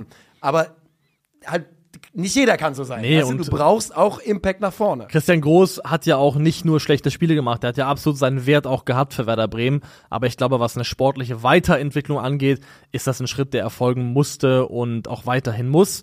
Und wie gesagt, ich finde, weil Lünen, das kann man schon auch sagen, hat schon seine Schwächen in der direkten Zweikampfführung, in direkten Duellen, was jetzt so Verteidigen von 1 gegen 1 Situationen angeht. Das ist nicht seine große Stärke, aber hat ja auch mit Jens Day, finde ich, immer eine Seite, der eine gute Körperlichkeit und Robustheit hat. Und ich finde, die beiden im Zusammenspiel ergänzen sich eigentlich recht gut. Und äh, ja, final kann man sagen, also ich habe mir das Spiel fast nochmal in voller Länge angeschaut und war wirklich begeistert davon, wie Werder Bremen hier gespielt hat. Also meilenweit entfernt von dem Level, was wir noch aus der Endphase der Vorsaison und der Start, dem Start dieser kannten. Also wirklich ganz, ganz klar sichtbare Entwicklungsschritte, sah richtig, richtig gut aus. Ein Level, von dem ich nicht gedacht habe, dass Werder Bremen das die Saison erreichen kann. Das habe ich einfach nicht geglaubt nach, nach dem, was wir in den längsten Teilen äh, der Hinrunde gesehen haben. Und es macht mir auf jeden Fall Bock. Also, ne, wir am, Ende des Tages, wenn Vereine wie Werder Bremen gut performen, da äh, freue ich mich am- tatsächlich immer drüber. Und das haben sie hier getan. Werder auf Platz 9, wir können uns freuen. Wir können uns freuen. Die Freiburger müssen sich überhaupt nicht grämen. Wir wissen, die werden ähm, auch zurückkommen und die spielen trotzdem eine sehr ordentliche Saison. Verletzungspech hier und da. Wir gehen weiter zu FCA gegen FCB. Der FCB gewinnt mit 2 zu 3. Augs, äh, Augs, Augs, auswärts in Augsburg. Da, wo sie zuletzt zweimal in Folge verloren hatten. Und die Bayern natürlich mit fetten, fetten Personalproblemen. Also, Ja, also- Eric Dyer rotiert rein, Guerrero verteidigt zum ersten Mal in seinem. Leben rechts, Pavlovic von Anfang an, der das sehr, sehr gut macht. Ähm, und dann geht's auch genauso los wie eine Mannschaft, wo du das Gefühl hast, äh, die kennen sich noch nicht so gut. Die Licht kriegt nach fünf Minuten Handelfmeter gegen sich gepfiffen, Handspiel war's. War Aber außerhalb, des 16ers.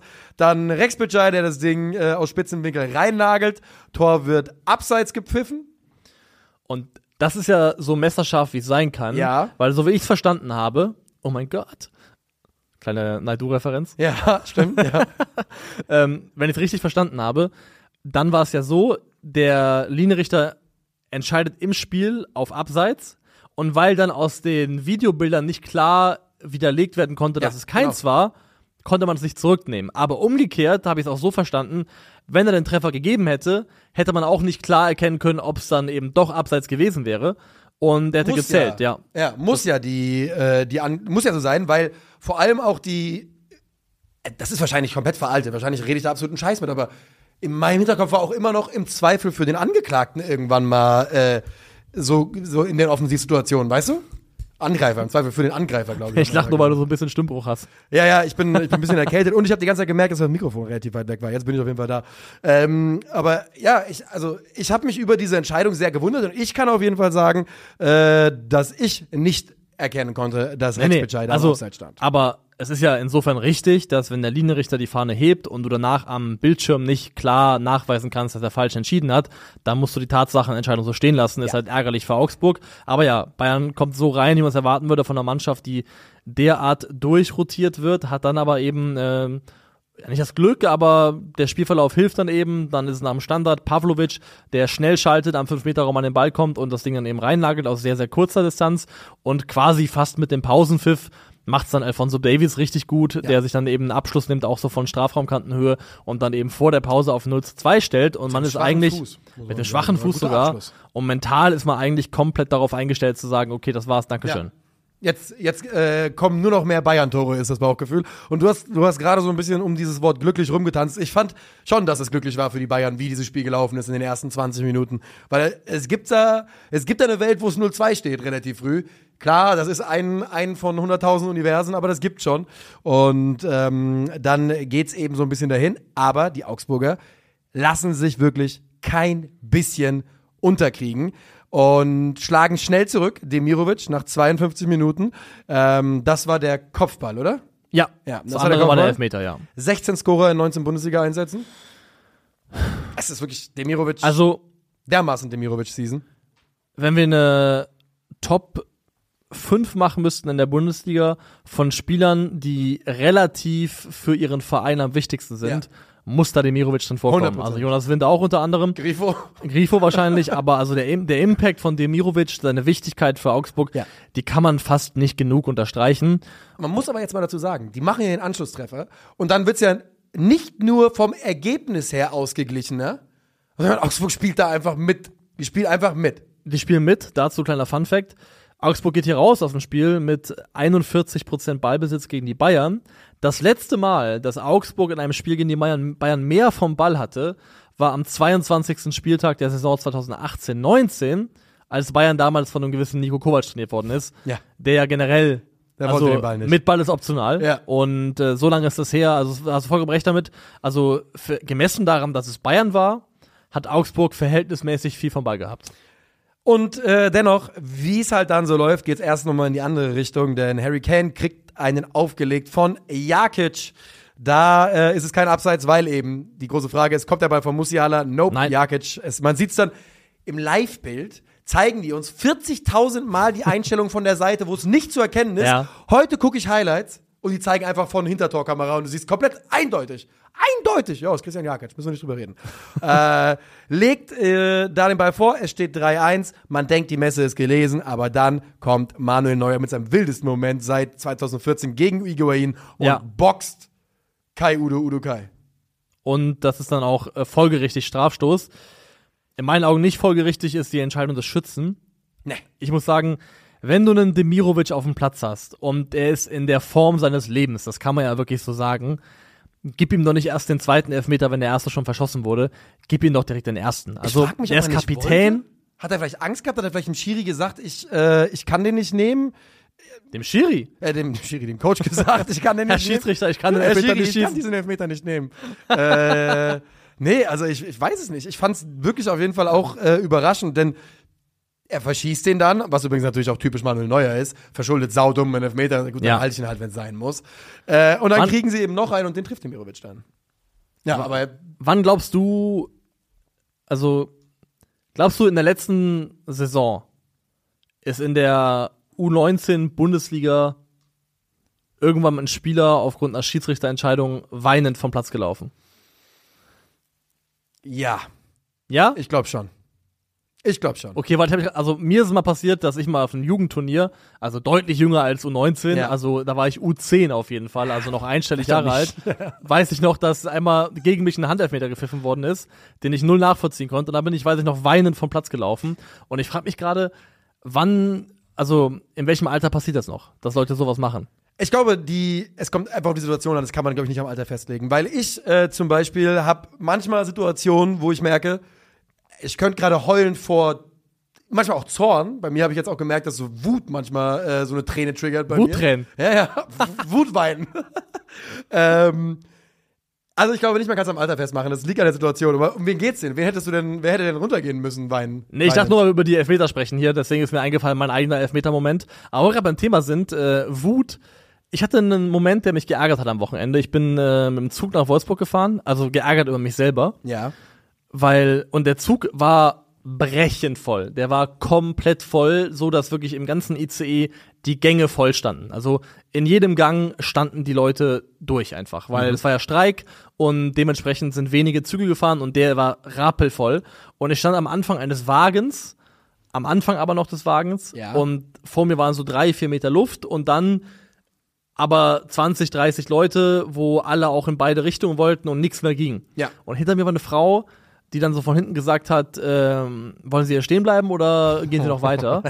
ähm, und ich habe die Frage halt, muss ich sagen, so wie es jetzt bei mir jetzt gerade klang, total passiv-aggressiv ausgelegt, Ja. weil ich auch eh schon so ein bisschen geladen war, weil ich äh, schon mal aufstehen musste, einen Platz räumen musste, etc. Ja, es ist ja auch aktuell in der, in der Strecksituation bei Bahnfahren ja auch äh, Ja. extra nicht angenehm. Aber dann habe ich hier halt echt grob geantwortet. Ja, was heißt grob? Ja, grob war sowas, ich habe sowas gesagt wie, also Hat der Maul dumme Sau.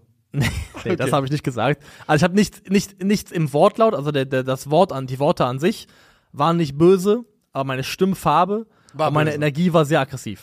Also gesagt, was im Sinne von, Kannst, ja, komm, gib's uns, komm, gib uns die ganze ich, Wahrheit. ich habe ich hab den Wortlaut nicht mehr im Kopf, aber es war sowas wie, ähm, ja, soll ich mich dann auch dazu stellen oder was sollen wir jetzt hier machen? Wir kommen eh nicht durch da jetzt. Ja, okay. So in dem Ton habe ich es gesagt ungefähr.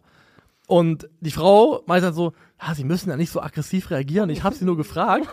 Und ich war dann leider noch in dem Moment sogar zu stolz, Ja. zu sehr in meiner Rolle des gerade mich Aufregens, dass ich da nicht die Größe hatte, zu sagen, wissen Sie was, ich habe Ja, überreagiert, tut mir leid. ja. Und ich war dann wirklich angekommen am Ende des Zuges und stand dann da, hab mit mir gerungen und hab So, dann gesagt, fuck it, ich muss los. Und bin nochmal den ganzen Zug von Anfang bis Ende durchquert, um diese Frau zu suchen, um mich bei ihr zu entschuldigen und zu sagen, ich habe überreagiert, ich war, war ein bisschen gestresst, tut mir leid. Hast du sie gefunden? Ich habe sie nicht mehr gefunden. Fuck. Ja. Ey, ich habe sowas auch schon mal gemacht. Jetzt, wo du es mir gerade erzählst, ich bin auch schon mal, weil ich mich so geschämt habe für eine Überreaktion, war äh, an einem Bahnhof, nicht im Zug, sondern an einem Bahnhof, den Bahnsteig von A zu G oder sowas lang Ja. Ich habe die Position, die Frau auch nicht mehr gefunden. Die Person war keine Frau. Und das habe ich richtig, tu- also es ärgert aber mich immer gut, noch. Dass du, dass du wenigstens an den Punkt gekommen bist, wo du gesagt hast, ich müsste jetzt zurückgehen und mich entschuldigen. Der war recht schnell Die kann erreicht, sie nichts so. verkaufen, sie ist weinend ausgestiegen, aber, äh, aber ja, ich habe sie nicht gefunden, weil sie auf dem Klo saß und geheult hat wahrscheinlich. Ne? Sie abholen lassen. ähm, Aber nee, das, also deswegen, äh, guter Rat an euch. Ihr werdet es im Zweifelsfall immer bereuen, äh, wenn ihr eurem ersten Impuls, dem niederen Impuls nachgebt. Also wenn ihr könnt, das geht nicht immer. Ja, genau. Niemand kann das immer. Aber versucht dann entweder es zu schaffen, vorher zu reagieren und wenn nicht, habt danach die Größe, euch zu entschuldigen, denn im Zweifelsfall geht es euch danach besser. Wir sind auch immer noch alle Menschen, man darf Emotionen haben, man darf sich aufregen und man darf eine Person sogar anschnauzen. Aber wenn man es vielleicht, vielleicht schafft man es ja, sich selbst dadurch durch, durchzuringen, wenn man das Gefühl hat, das war falsch von mir, das so zu formulieren. Der korrekte, äh, der Vollständigkeit halber müssen wir sagen, dass Thomas Müller den zweiten Elfmeter an Demirovic verursacht. Der schießt dann selbst. Super, super Leistung vom FCA. Nächste Fragezeichen, Leistung vom FC Bayern, aber natürlich die personelle Situation auch wirklich. Die entschuldigt für mich relativ viel, gepaart damit, da war ja Leon Goretzka auch sehr sauer drüber, über das Geläuf. Ja. Der Platz in Augsburg war wirklich grenzwertig. Also ich bin jetzt nicht, tendiere nicht dazu, mich auf Bayern-Seite zu schlagen. Ist auch gerne so ein Thema, worüber die Großen dann mäkeln. Ja, genau. Aber der Rasen war schon schwierig, kann man schon so stehen lassen. Ich habe im Q&A letzte Woche gesagt im Fracalcio, ähm, dass ich glaube, dass die nächsten Spiele Thomas Tuchel eine relativ klare Idee dafür geben würden, welche Bayern, welche Spieler aktuell äh, das Material sind, das er will. Und mich hat jemand angetweetet, der gesagt, ja, das ist recht, Coman zum Beispiel nicht. Pff, Kingsley Coman, nächster äh, Verletzungsausfall für die Bayern. Das ist wirklich bitter bei dem Mann. Äh, wir Sehr, erwarten sehr bitter, jetzt ja. keinen Neuzugang scheinbar, weil Serge Gnabry wohl früher zurückerwartet wird, als das ursprünglich mal angedacht war. Trotzdem verlieren sie mit ihm halt eine 1 gegen 1 Qualität, die so auf dem Flügel in diesem Kader, glaube ich, dann doch keiner hat. Er hat nicht seine beste Saison, trotzdem hat er da Qualitäten, die schon schwer zu ersetzen sind. Du hast ihn eben schon mal angerissen. Eric Dyer hat das wirklich sehr, sehr ordentlich gemacht, gerade dafür, wie kritisch er beäugt worden ist. Und ich habe dann tatsächlich noch mal tiefer gegraben, weil seine Passstatistiken sahen halt in den letzten Saisons, ein, zwei Saisons nicht so gut aus. Aber es kann auch mehr Konteprodukt gewesen sein, weil man kann auch zurückspulen und sich seine Passwerte anschauen, zum Beispiel aus der Premier League-Saison 2017, 18, das ist Ewigkeiten her. Aber da ist er überragend gewesen. Überall vorne mit dabei. Also ob das jetzt Pässe ins letzte Drittel sind, angekommene, lange Pässe, generell die Passgenauigkeit, die Gesamtdistanz der progressiven Pässe, die er gespielt hat. Alles richtig, richtig gut gewesen. Ähm, und da würde ich sagen, hat man auch hier gesehen, ich habe alle seine langen Bälle kamen an im Spiel, die er gespielt hat, waren einige. Dass der natürlich älter geworden ist, und das ist jetzt äh, sechs, sieben Jahre her, aber er hat ja jetzt nicht verlernt, wie er eben diese Bälle spielt. Also ich glaube, vielleicht taugt Eric Dyer am Ende dann doch noch zu einer, auch für die eher skeptischen Bayern-Fans, eher positiven Überraschung. Ja, und ganz im Ernst, er ist ja auch, dass er jetzt halt äh, schon zwei Spiele für die Bayern, der, seit er gekommen ist, haben die Bayern drei Spiele gemacht. Er hat zwei davon äh, gegen Union gestartet, ja, ne? Ähm, Mhm. Guck mal, da haben wir uns, da wird ganz deutlich, dass wir uns den Luxus gegönnt haben, das Unionsspiel nicht großartig zu, äh, Ich habe nichts gesehen. ja, zu covern. ähm, aber ja, also es, wir wissen ja alle, wofür er gekommen ist. Acht von neun langen Bällen kamen an. Das ist, trotz des einen verpassten, eine überragende Statistik. Ja. Und wir gehen weiter zu einer weiteren äh, überragenden Statistik, die da äh, lautet Stuttgart 5, Leipzig 2. Eine meiner Lieblingsstatistiken tatsächlich. Ja, also habe ich auch ganz weit vorne. Äh, Revanche fürs Hinspiel gelungen. Da haben Ja. sie ja 5-0 kassiert. Den Leuten, die den Absturz heraufbeschworen haben, wie mir, das Maul gestopft und dafür in die Spur gekriegt. Es ist äh, ein Tag der großen Siege beim VfB Stuttgart. Ja, und da kam einiges zusammen, würde ich sagen, auf, auf VfB-Seite erstmal auch so ein bisschen Spielglück. Nicht im Sinne von, dass irgendwas, was sie bekommen haben, nicht verdient gewesen wäre, aber sie haben eine Führung, sie gehen endlich wieder in Führung, weil ich glaube auch, wenn der VfB gegen Gladbach nicht so früh hinterherlaufen muss, gegen den VfL vielleicht in Genau, Führung wenn, geht. wenn die ihr Spiel weiter entfalten können, das ist ja, dominant ist es ja immer noch, aber plötzlich hast du eine andere Genau. Dynamik halt, du wenn, musst was aufholen. wenn die einen Gegner haben, der gezwungen ist, äh, selber auch aufmachen zu müssen, mitspielen zu Mhm. müssen, dann glaube ich, kommt das dem VfB nach wie vor trotzdem entgegen. Ist ja auch total naheliegend. Und dieses Glück haben sie eben in dieser Partie, dass ihnen das gelingt, in Führung zu gehen. Den Führungstreffer, den erzielt. Enzo Milio. Elfmeter, das ist ne? nämlich ganz interessant, denn die Stuttgarter spielen, wenn mich nicht täuscht, zum ersten Mal in dieser Saison in Dreierkette. In der klassischen. Ja, also ich würde halt, ich würde ungern das so sagen. Ja, weil die halt so. so weil die durch ihre, spielen, durch ja. ihre Flexibilität schon etliche Male in einem Dreieraufbau de facto gestanden haben. Ja, Deswegen, im, ah, ja, das, das stimmt natürlich. Im Grad, also im Dreieraufbau haben wir Stuttgart sehr, sehr viel sogar gesehen. Aber Marco Rose war vor dem Spiel relativ guter Dinge, dass er der Dreierkette beim VfB gut gewappnet ist. War er nicht. Die Leipziger finden sich wirklich immer wieder in drei gegen drei Situationen an der eigenen äh, Hälfte wieder. Und ja, genau dafür, das wollte ich mich sagen. Karasor raus. Ne, Ja. Du hast die Dreierkette hinten. Karasor raus. Milio als Partner von Stiller im Zentrum. Also wirklich interessant, was die, was, äh, mh, die Sebastian Höhne sich überlegt genau, hat. Uli der Sohn von. Sebastian. Ja. Ähm, und hat es ja wirklich Sohn von Dieter. sehr gut gemacht. Also, oder die beiden haben es sehr gut gemacht. Also, ich finde, die haben es ein und das andere Mal, haben sie da das Mittelfeld-Duo Schlager Seiwald richtig ins Laufen bekommen, richtig laufen lassen. Und verstehe ich auch generell nicht so ganz so gut, weil ich finde, also Stuttgart begegnen mit einem Zweier-Mittelfeld ist, wenn du dahinter auch nur vier hast, das heißt, es ist schwierig für einen Innenverteidiger noch vorzuschieben, Ja. eigentlich fast ähm, also sehenden, sehenden Auges in die Katastrophe gehen, weil was letzt, zuletzt Gegner oft geschafft haben, nämlich in irgendeiner Art und Weise zu unterbinden, dass Undaf sich fallen lassen kann und dann anspielbar wird, das hat hier wieder sehr, sehr gut funktioniert. Ähm, also das hat einerseits daran gelegen, finde ich, dass Leipzig in der Art und Weise, wie sie sich gegen den Ball gestaffelt haben, dazu eingeladen hat, dass Undaf immer wieder diese Momente haben konnte, wo er sich fallen lässt und Klostermann zum Beispiel eben nicht den Luxus hatte, mitgehen zu können, weil er neben sich eben nur einen Innenverteidiger hatte. Aber ich finde auch, was hier eine Rolle gespielt hat, ist äh, der Einsatz und wie er eben eingesetzt wurde von äh, Jamie Leveling. Ja, ähm, ja, okay, dann lass uns erstmal da bleiben. Ich hätte noch ein paar äh, Sätze zu, zu den Leipzigern. Ganz grundlegend, weil Marco Rose vor dem Spiel gesagt hat, das ist jetzt unser Weg, den wir hier gehen. Wir setzen auf die jüngeren Spieler. Die jüngeren Spieler sind Seschko über Yusuf Paulsen zu, zum Beispiel und natürlich auch, dass ein Nico Seiwald spielt äh, in der wieder in der Startformation, obwohl er, das kann man ganz klar sagen, noch kein gutes Spiel für RB Leipzig gemacht hat. Hm, nee, also Ich glaube an den Jungen. er hat hier auch einen schönen Assist. Also Ja. der muss Openda erstmal so machen, aber der Ball, den er auf Openda dann spielt, ist trotzdem ein guter. Ähm, aber ja, so Rest, also überzeugt hat er bisher in, ähm, ja, überzeugend war er noch nicht. Nee. Punkt. Also, der Elfmeter für Miljo. Jetzt machen wir der Reihenfolge nach. Simakan kriegt den Ball von hinten an den Armen, in meinen Augen kein Elfmeter, aber gegen Leipzig immer Elfmeter. Der VfB kriegt ihn, Enzo Miljo verwandelt ihn. Es steht 1 zu 0. Kurz darauf äh, sind es die Stuttgarter, die erhöhen, denn es Undaf, nachdem David Raum da einen Klärungsversuch bisschen blöd trifft, der Ball geht quer zu Undaf und der mit einem ganz, ganz starken Abschluss. Ich habe es vorhin im Stream schon zu dir gesagt, Dennis Undaf ist der einzige EM-Stammspieler, der noch kein Länderspiel gemacht hat. Sehr gut, ja. Dann ist es Seschko äh, nach einer Ecke und da muss man sagen, dass dieses Tor fällt. Ist eine gute Ecke von David Raum, weil Benjamin Seschko sich sehr, sehr gut im Rücken von Sagadu löst. ein Tor, was auf Seschkos Qualität berührt, beruht, genau wie das 2 zu 3 von, äh, es kommt ein erstes Tor von Leveling, kommen wir jetzt gleich nochmal hin, aber genau wie das Tor von äh, Openda, ist auch ein Tor, was vor allem aus der individuellen Qualität Ja. des Passes und äh, des Abschlusses Vor allem des Abschlusses, kommt. weil Ja. den dann so reinzusetzen ist nicht selbstverständlich. Ist ja Roh, der ihn da verteidigt. Ich finde, der macht's eigentlich gar nicht so schlecht.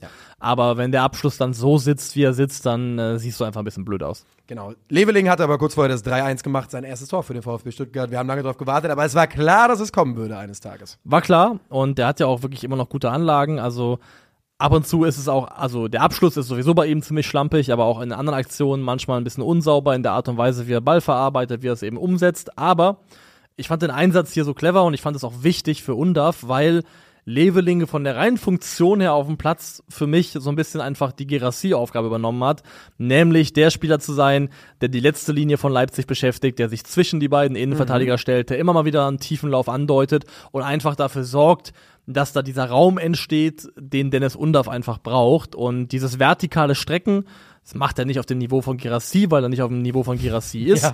Aber hat er trotzdem gut umgesetzt, hat ja auch mit seinen, mit seinen 1,85 und ich finde auch Leveling hat irgendwie eine, also ich finde eine recht breite Schultern, hat eine gute Statur, der, der Junge, also Ja. robuster Kerl. Hat er dann rein von der Aufgabe, die er hatte, finde ich, hat er das auch über sein Tor hinaus gut gelöst. Ja, die äh, Stuttgarter sind aber noch nicht fertig. Dennis Undaf ist allen voran auch noch nicht fertig. Äh, der macht noch sein. Moment, jetzt war ja erst Leveling. Das heißt, Undafs dritter ist das vierte Tor des VfB Stuttgart. Also es ist, also es ist, es ist Mio, Genau. es ist Undaf. Es ist Seschko zum Anschluss, es ist Leveling, Leveling, dann ist es der Openda zum Openda. 3 zu 2 und dann ist es sofort danach, was ja auch wieder so ein bisschen Spielglück im Sinne von, dass es halt gut für den Verlauf ist, dass du unmittelbar nach dem 3 zu 2 in Form von Undaf sofort da bist und das 4 zu 2 nachlegen es kannst. ist eine kurz ausgeführte Ecke. Es ist Chris Führig mit der Flanke. Es ist Undaf per Ja. Kopf. Dann steht es 4 zu 2 und das fünfte macht er dann, weil sie ihn einfach gar nicht mehr verteidigen. Da- Genau, äh, es ist, glaube ich, so eine Freistoß, Freistoßvariante, die sie dann eben ausspielen. Dann macht Undaf sein drittes Tor. Wahnsinnig gut mal wieder, überragend stark. Wie viele Saisontore hat der Mann jetzt mittlerweile? Weiß ich du's? nicht, 10, 11? Also ich hätte auch gesagt, äh, over or under Ich glaube, er 10. müsste, also müsste 11 wäre mein Tipp, glaube ich. 11 oder 12. Er steht bei 12. Damn, Dennis Undaf. Junge. 12 Tore, zwei Vorlagen. Bester deutscher Torschütze Bei Liga, elf, oder? elf Startelf-Einsätzen. Das ist eine richtig gute Bilanz. Also richtig gut fasst eigentlich gar nicht äh, adäquat zusammen. Ähm, genau, und 5 zu 2 ist dann auch das Endergebnis dieses Spiels. Und wir freuen uns alle darüber sehr, weil ähm, ich kann die Top 4, Leverkusen, Bayern, Stuttgart, Dortmund schmeckt mir deutlich besser als die von der Vorwoche noch. Da schließe ich mich an. dass der VfB jetzt so ein bisschen diesen äh, ergebnistechnischen Abwärtstrend abgefangen hat, das finde ich auch gut. Denn ich finde, sie spielen nach wie vor einen sehr ambitionierten, sehr, sehr guten Fußball, der auch rein vom Attraktivitätsniveau her, dem, was er der Bundesliga gibt, es auch verdient hat, da oben zu stehen. Von daher sehr, sehr schön. Sie müssen jetzt halt zeigen, dass sie es auch noch nachhaltig können, um dann in der Spitzengruppe mitzuspielen, weil aktuell sieht der BVB wie eine Mannschaft aus, der seine Spiele, ob schön oder nicht, trotzdem gewinnt. Einfach gewinnt, ja. Und äh, an sich aber ein verdienter, hochverdienter VfB-Sieg und die Hoffnung lebt, dass Leipzig vielleicht nächste Saison keine Champions League spielen könnte. Ja, und da muss wirklich sagen, ich finde es geil, dass sie da gegen so einen Gegner so zurückkommen, denn ich, wie gesagt, ihr habt es in der Vorwoche gehört, ich habe mir da ein bisschen Sorgen gemacht. Dennis Undorf ist der beste deutsche Torschütze, der zweite ist Niklas Füllkrug, der dritte ist Leroy Sané, der vierte ist Marvin Duksch, wer ist der fünfte Niklas Levinson? Deutsche? Ja. Florian Wirtz? Nein, Florian Wirtz hat, oh, taucht hier gar nicht auf tatsächlich. Florian Wirtz hat erst fünf Treffer, der beste, beste, zweit, also der fünftbeste Deutsche hat sieben. Äh, ja. Ja, sag doch mal den Namen. Maxi Bayer und ich glaube, Dingchi hat sich auch noch nicht für die Türkei entschieden. Also Dingchi zählt dann auch als deutscher, als deutscher Torschütze da. Beide bei. Ich dachte, es wäre irgendeine Überleitung zu Leverkusen Gladbach, Nö, die du ich wollte einfach nur wissen, wer, okay. ob du das weißt. Nee, weiß ich nicht. Aber, Aber ich weiß. wir können es als Überleitung zu äh, die Leves gegen die Gladys nehmen. Die Gladys gegen die Leves nur umgekehrt. Wenn ich dir von einer Mannschaft erzählen würde, die in vier von sechs Bundesliga-Halbzeiten in 2024 kein Tor erzielt hat und in drei ihrer äh, vier erzielten Tore in 2024 sind durch ruhende Bälle gefallen, würdest du mutmaßen, dass diese Mannschaft der Tabellenführer der Fußball-Bundesliga ist? Nein, jetzt, äh, wenn du es so sagst, macht Sinn, weil ich mich an die letzten Ergebnisse zum Glück noch erinnern kann. Aber äh, hast du vollkommen recht, würde ich nicht erwarten. Und äh, ja, Leverkusen ist noch Tabellenführer, auch eben, weil die Bayern ja auch selber schon gepatzt haben. Aber der ja etwas komfortabel aussehende Vorsprung, äh, der ist eingeschrumpft auf jetzt zwei Punkte. 49 hat Leverkusen, 47 die Bayern. Und das passiert eben, weil sie gegen Gladbach das nicht schaffen, was ihnen gegen Leipzig und in der Vorwoche gegen ähm, Augsburg gelungen ist, nämlich Spiele, in denen sie nicht immer überzeugend waren, hinten raus noch für sich zu entscheiden. Das gelingt gegen Gladbach nicht. Mhm. Da sind sie fairerweise die in allen Belangen dominante Mannschaft und haben auch ausreichend Chancen, ja. um hier mindestens ein Tor zu erzielen, tendenziell eher zwei. Ausrufezeichen, Ausrufezeichen, Ausrufezeichen. Ja, tun sie aber nicht. Tun sie nicht, ausdrücklich nicht. Und dann endet dieses Spiel eben 0 zu 0 und Leverkusen lässt erstmals in diesem Jahr, nachdem es sich in den letzten beiden Wochen trotzdem schon so ein bisschen angedeutet hatte, Punkte liegen.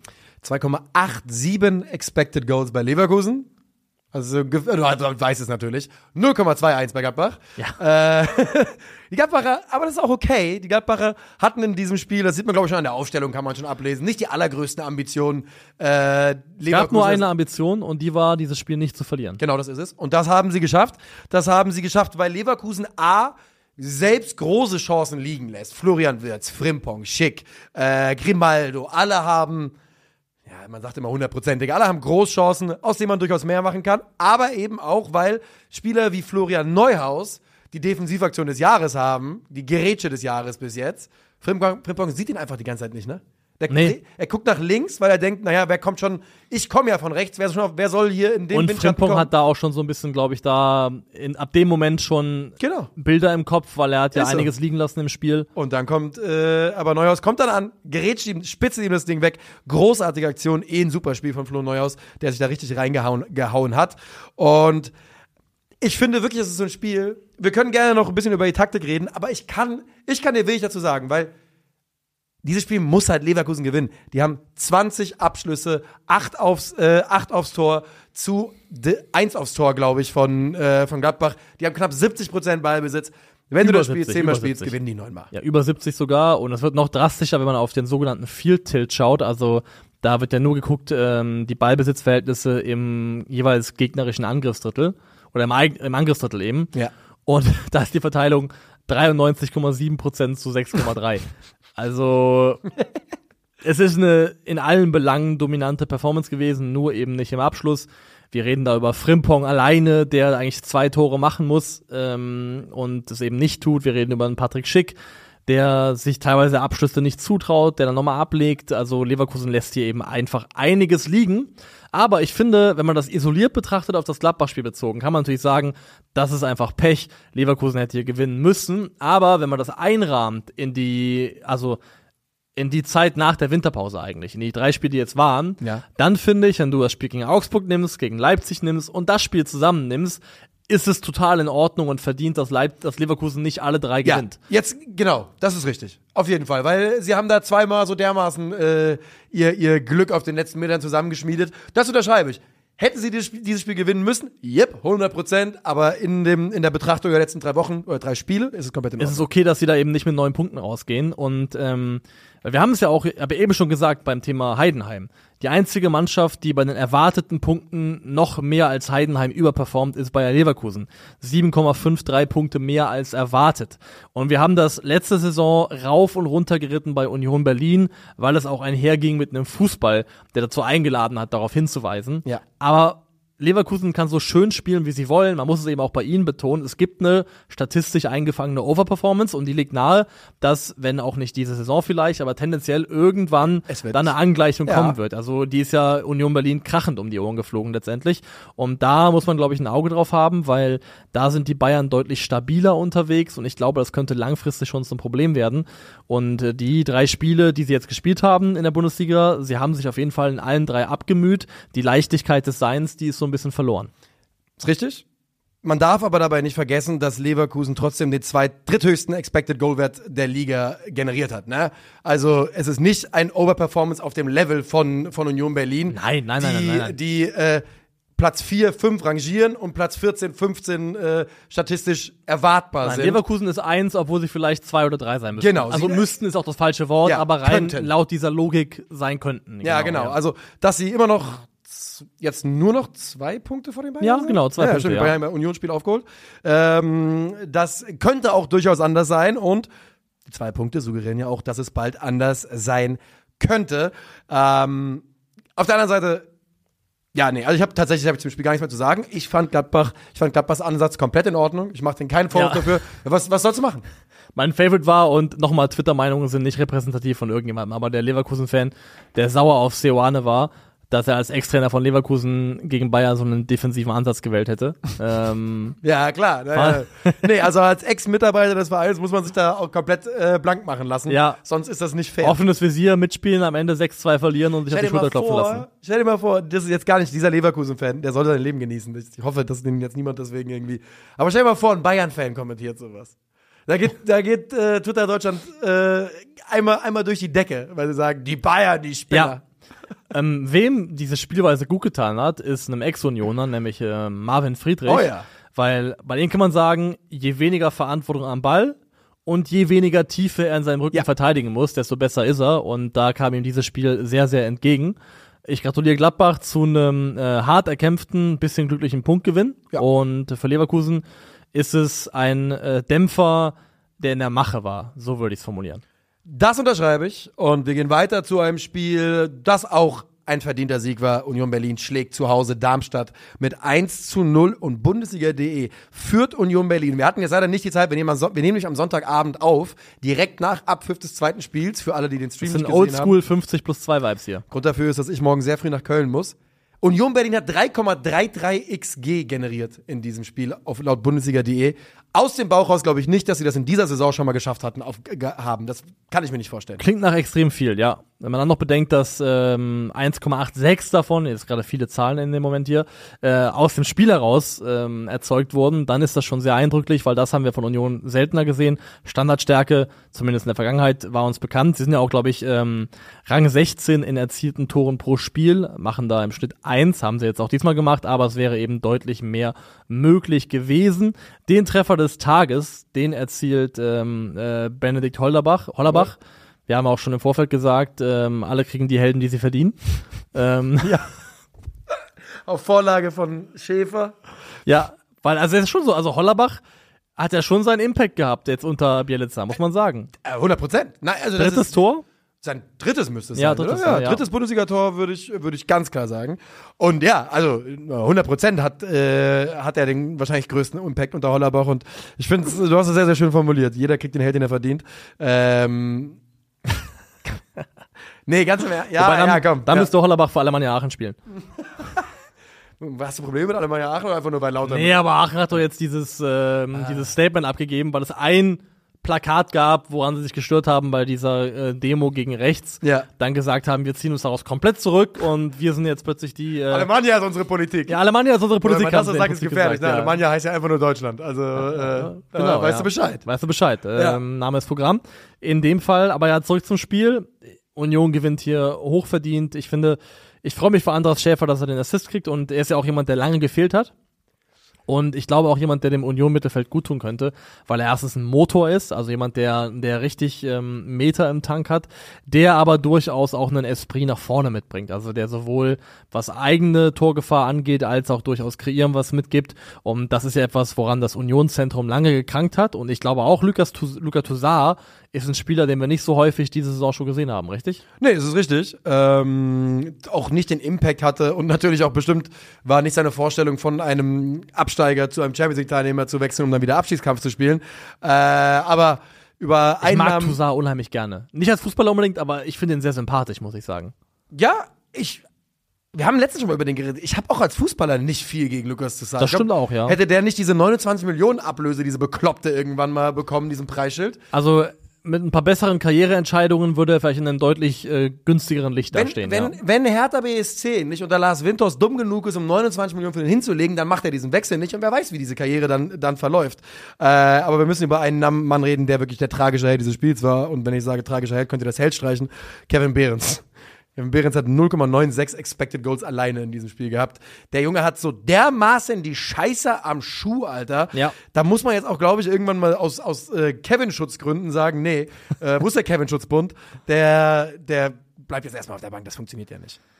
ja, er durfte ja hier wirklich ähm, durchspielen bis zur 90. war er auf dem Platz. Ähm, Was dann man kam, übrigens, muss dann, sagen, einzige Option wäre Chris Bedia gewesen und ich glaube, da war man noch nicht. Genau, also Kaufmann kam rein, er ist auf dem Papier noch eine Option. Bisher hat er nicht gezeigt, dass er mehr als einer auf dem Papier ist.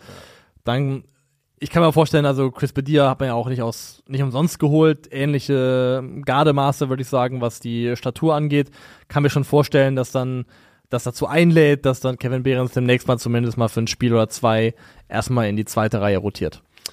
Yes, und wir sind natürlich in der Vorbereitung auf den Stream gewesen und deshalb äh, würde ich sagen, machen wir dieses Spiel an dieser Stelle zu und gratulieren dem ersten. dem Es ist auch kein, FCU. trotz allem kein berauschendes Spiel gewesen. Also die erste Halbzeit habe ich noch in Ruhe in voller Länge geschaut. Die zweite war, glaub ich, besser Äh, die zweite war besser, das ist schon richtig, aber gerade die erste Halbzeit war jetzt auch nichts, wo man äh, dazu eingeladen ist, ewig verweilen zu wollen. Und wir gratulieren dem FCU, auch die natürlich wie 1 zu 5, äh, ein Spiel weniger als der Rest da unten drin, zu fünf Punkten Vorsprung auf den ersten FC Köln auf Platz 16.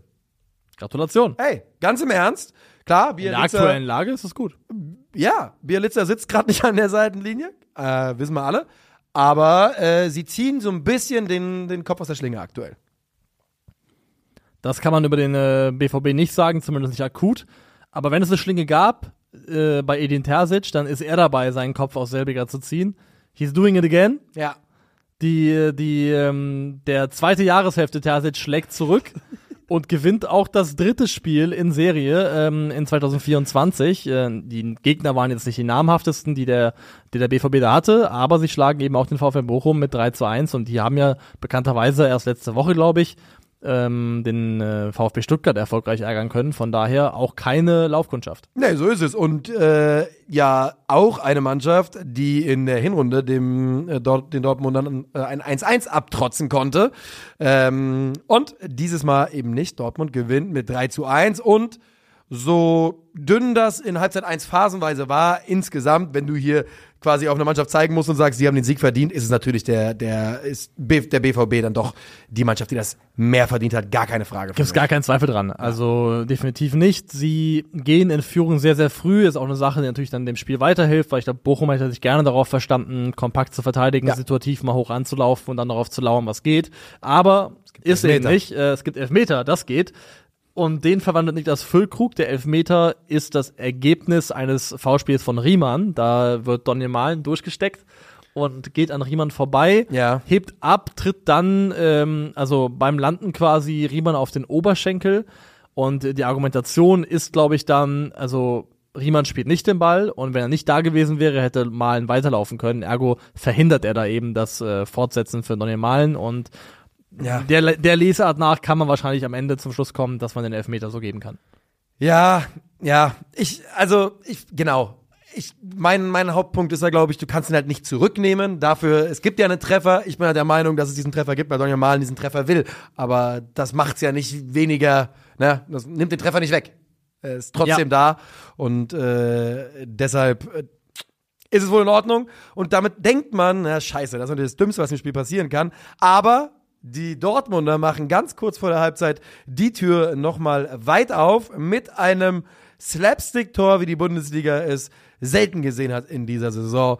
Da sind sie alle beteiligt, äh, die in Dortmund Rangenamen haben. Von Meunier und auf der Außenbahn erstmal. Meunier, Schlotterbeck, ähm, ist Fülle ist, glaube ich, in der Rückwärtsarbeit sogar, taucht er einmal auf, den würde ich aber keine. Nein, äh, nein, nein, nein, der, der gehört da nicht Nee, rein. aber er taucht auf jeden Fall Ja. auf. Er ist auch da zu sehen und Meunier ist gleich zweimal äh, beteiligt, sieht nicht so gut aus und am Ende landet der Ball irgendwie am Fuß von Schlotterbeck, am Knie von Meier. Ja, ist irgendwie auch eine, scheint eine, also muss eine klare Fehlkommunikation sein, weil normalerweise, also muss Schlotterbeck mitgeteilt kriegen, ey, da musst du gar nicht hin, den Ball habe ich problemlos Ich als Torhüter und ähm, das klappt auf jeden Fall nicht. Und Bochum schafft dann eben mit dem Pausenpfiff den Ausgleich und ja, dann fühlt die Partie sich nochmal ein bisschen anders an. Und ich finde aber auch schon in der ersten Halbzeit, dann nach der frühen Führung, gab es ja auch schon eine Phase, in der der VfL so ein bisschen mehr gemacht hat, aktiver Ja, war. direkt nach der Führung, Do, ja. Genau, direkt danach eigentlich der BVB sich so ein kleines bisschen ausgeruht hat, ein bisschen in meinen Augen auch für meinen Geschmack zu passiv gespielt hat.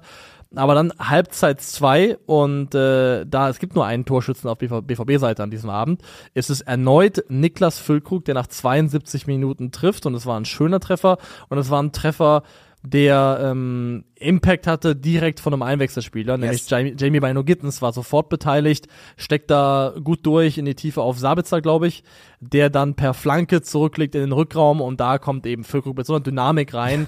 Da, da stehen zwar zwei Bochumer, aber gegen diesen Momentum haben sie da, keine Chance. Genau, die werden dazu zu zu Kegeln, zu Pins von einer Bowlingkugel, weil da kommt eben Fülle mit zwei, drei Schritten, Stemmschritt, Arme hoch, Alter. Da machst du nichts gegen die Dynamik. Äh, übrigens, das 1-1 vorbereitet wieder von Patrick Russage, der zu einem der besten Offensivspieler des VfL Ja, äh, tatsächlich, ja. geworden ist. Und die ähm, Dortmunder machen noch ein drittes und das ist wieder Füllkrug.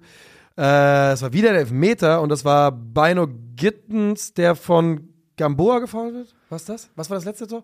Wir haben, ja- wir haben es live im Stream geschaut, Ja. aber ich habe währenddessen, ich Doch, glaube, doch, es, es ist der, der, ähm, der Wischer gegen den Fuß von Bino Gittens. ja, genau. Gamboa äh, ist es genau. und der erwischt Ähm, Beino Gittens und Fülle sagt, und also- na komm, dann mache ich den. also Bino Gittens ist in meinen Augen talentiert genug, um zu sagen, ich würde den auch gerne in der Startelf sehen. Er war Aber- jetzt ja auch relativ lange. Genau. Äh, ja. Was man aber sagen muss, diese 1 gegen 1 Fähigkeit, dieses Tempo von der Bank zu bringen gegen, einen, gegen schon müde Beine, müde Köpfe, ist auch eine Waffe. Weil du hast einfach ganz klar gesehen, Ja. der war gegen die Bochumer Jungs, die da schon 70, 80 Minuten im Tank hatten, einfach kaum zu verteidigen, eigentlich gar nicht zu verteidigen. Und Füllkrug macht dann eben auch den äh, zweiten Elfmeter souverän rein, äh, schnürt seinen Dreierpack und sorgt auch gleichzeitig für den 3-2-1 Endstand. Was anderes wäre noch möglich gewesen, wo Bochum sich ärgern muss, ist darüber, wie verschwenderisch sie mit der Chance umgingen, die ihnen eig- eigentlich in den Schoß gefallen ist. Da hinten, glaube ich, der, der Fehlpass im Dortmunder Spielaufbau, wo Matusz Bero Ja. alleine eigentlich auf Meier zugeht und sich nicht entscheiden kann, nämlich Letzte den Woche macht das noch gut.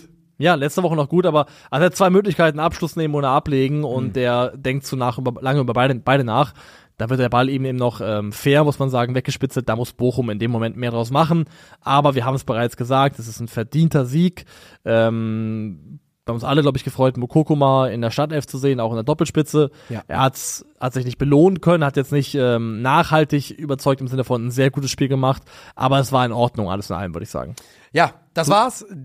Das war's, ist vielleicht sogar genau das Stichwort. Aber du hast, finde ich, auch im Stream schon gesagt, Mokoko hat zumindest pro Spiel diese zwei, drei Momente, wo du drauf schaust und denkst, ah, aber. Man muss halt immer wieder daran, sich 19. daran erinnern, wie alt der Junge dann ist, aber ich würde mir einfach wünschen, dass es halt mal in der Startelf klappt. Weißt du, er macht gegen Darmstadt nach einem Wechsel einen Treffer, er macht gegen Köln nach einem Wechsel einen Treffer, kriegt er gegen äh, Bochum eben die Chance von Anfang an und wieder denkst du halt am Ende, ja, ja 66. raus, Gio Reyna sah dann sogar fast auffälliger auf, aber äh, aus.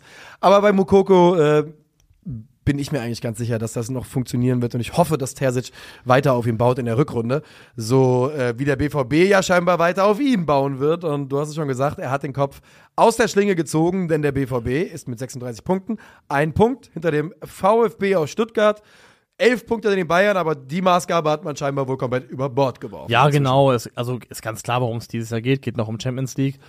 Also rein gegnertechnisch natürlich einfach, also würde ich sagen, zumindest ganz gut gelaufen. Das Programm, was äh, Dortmund bisher hatte dieses Jahr, das ist eben Darmstadt, Köln, Bochum und jetzt als nächstes Heidenheim.